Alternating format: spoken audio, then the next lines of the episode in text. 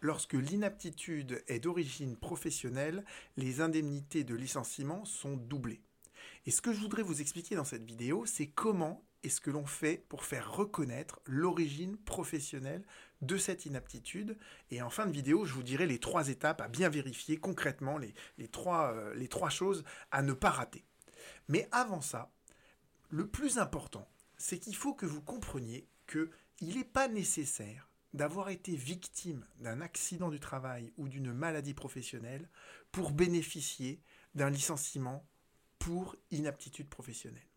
Il n'est pas nécessaire non plus d'avoir déclaré un accident ou une maladie auprès de la caisse primaire d'assurance maladie comme étant un accident du travail ou une maladie professionnelle. Et on peut même aller encore au-delà. C'est-à-dire que quand bien même la caisse primaire d'assurance maladie aurait refusé de reconnaître un accident ou une maladie comme étant un accident du travail ou une maladie professionnelle, vous pouvez quand même bénéficier d'un licenciement pour inaptitude professionnelle. Alors comment c'est possible ça? C'est possible de manière très simple par ce que l'on appelle, ce que la Cour de cassation appelle la triangulation des rapports, l'indépendance des rapports. J'en ai fait une longue vidéo sur ma chaîne YouTube. Je vous donne juste là l'illustration de cette indépendance des rapports dans le cadre de l'inaptitude. En réalité, les choses sont très simples. Le fait de déclarer un accident ou une maladie professionnelle auprès de la caisse primaire d'assurance maladie, vous voyez que c'est quelque chose qui a trait à la relation entre la victime et la caisse primaire d'assurance maladie. Le fait que la caisse refuse de reconnaître un accident du travail ou une maladie professionnelle comme étant justement liée au travail, c'est dans les rapports entre la victime et la caisse primaire d'assurance maladie. Et le licenciement pour inaptitude, ça se situe dans un autre pan de ce triangle, dans ce rapport-là, entre la victime et l'employeur.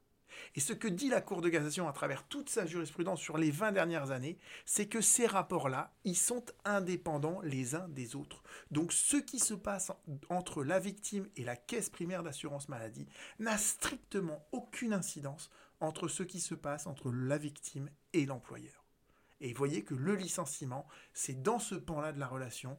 La reconnaissance de l'accident du travail de la maladie professionnelle, c'est dans un autre pan de la relation. Et ces pans-là, ils sont autonomes l'un de l'autre. Donc voyons ce que nous dit la Cour de cassation, j'irai brièvement dessus. Elle vous dit, pour pouvoir bénéficier de ces règles protectrices donc, qui permettent de doubler les indemnités de licenciement, qu'est-ce qu'il faut?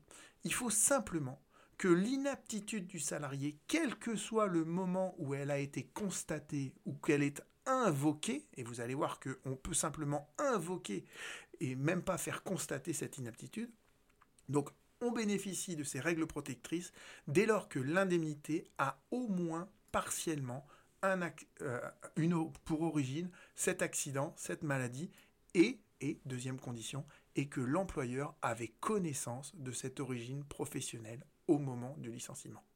Vous voyez cet arrêt-là, cet attendu de principe, on vous dit, pour qu'il y ait une inaptitude d'origine professionnelle, il faut juste qu'il y ait un lien à peu près entre l'état de santé et son travail, et il faut que ce lien, il ait été porté à la connaissance de l'employeur. Et la Cour de cassation, dans un arrêt très connu de 92, nous dit il n'est pas nécessaire, l'application des règles protectrices de l'inaptitude professionnelle n'est pas subordonnée à l'accomplissement des formalités de déclaration de l'accident du travail auprès de la caisse primaire d'assurance maladie, dit de manière plus claire, d'accord? Pour bénéficier d'une inaptitude d'origine professionnelle, c'est pas nécessaire de faire une déclaration d'accident du travail ou de maladie professionnelle. Et la Cour de cassation va encore plus loin, d'accord? Il suffit simplement, nous rappelle-t-elle dans ces arrêts-là, que cette origine partiellement, elle soit euh, partiellement établie et que l'employeur en ait connaissance. Et dans l'arrêt de 2011, d'accord, elle vous dit, peu importe qu'au jour du licenciement, l'employeur ait été informé par la caisse primaire d'assurance maladie que celle-ci refusait de prendre en charge l'accident ou la maladie professionnelle. Donc quand bien même la caisse aurait refusé de reconnaître l'accident, l'indemnité est doublée et l'inaptitude, elle est bien d'origine professionnelle. Pourquoi? Parce que l'employeur, parce que l'employeur était informé. Et la condition la plus importante, c'est ça. Il faut que à la date de la notification du licenciement, l'employeur ait connaissance de l'origine au moins partielle de l'inaptitude comme étant professionnelle. Alors, en pratique, en pratique, qu'est-ce qu'il faut faire? Alors, qui va constater cette inaptitude? Eh bien, en fait, la meilleure preuve, entre guillemets, c'est quand le médecin du travail, vous voyez, quand il fait les deux visites de reprise, le médecin du travail, à la fin de son avis d'inaptitude, il a une petite case qu'il peut remplir lui-même, et dans cette case, il marque bien cette inaptitude, elle est d'origine professionnelle.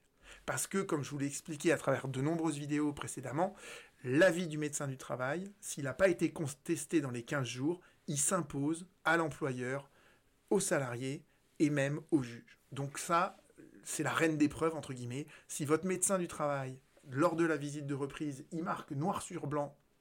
Il faut lui demander, hein, d'accord Il faut vraiment, faut, faut, faut, faut, défendre son steak entre guillemets devant le médecin du travail. Il faut lui dire de vraiment écrire que c'est bien une inaptitude d'origine professionnelle. S'il accepte de faire ça, alors d'une certaine manière, vous êtes bordé entre guillemets. Euh, vous n'avez pas de souci à vous faire.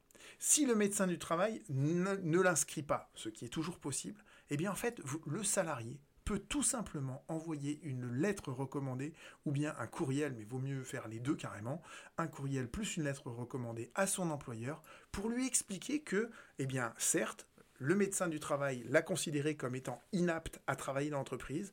Or, cette inaptitude, le salarié l'attribue à des faits qui, qui, sont liés en fait au travail. Donc cette inaptitude, elle a au moins partiellement un lien avec le travail du salarié, avec ce qui s'est passé durant la relation de travail.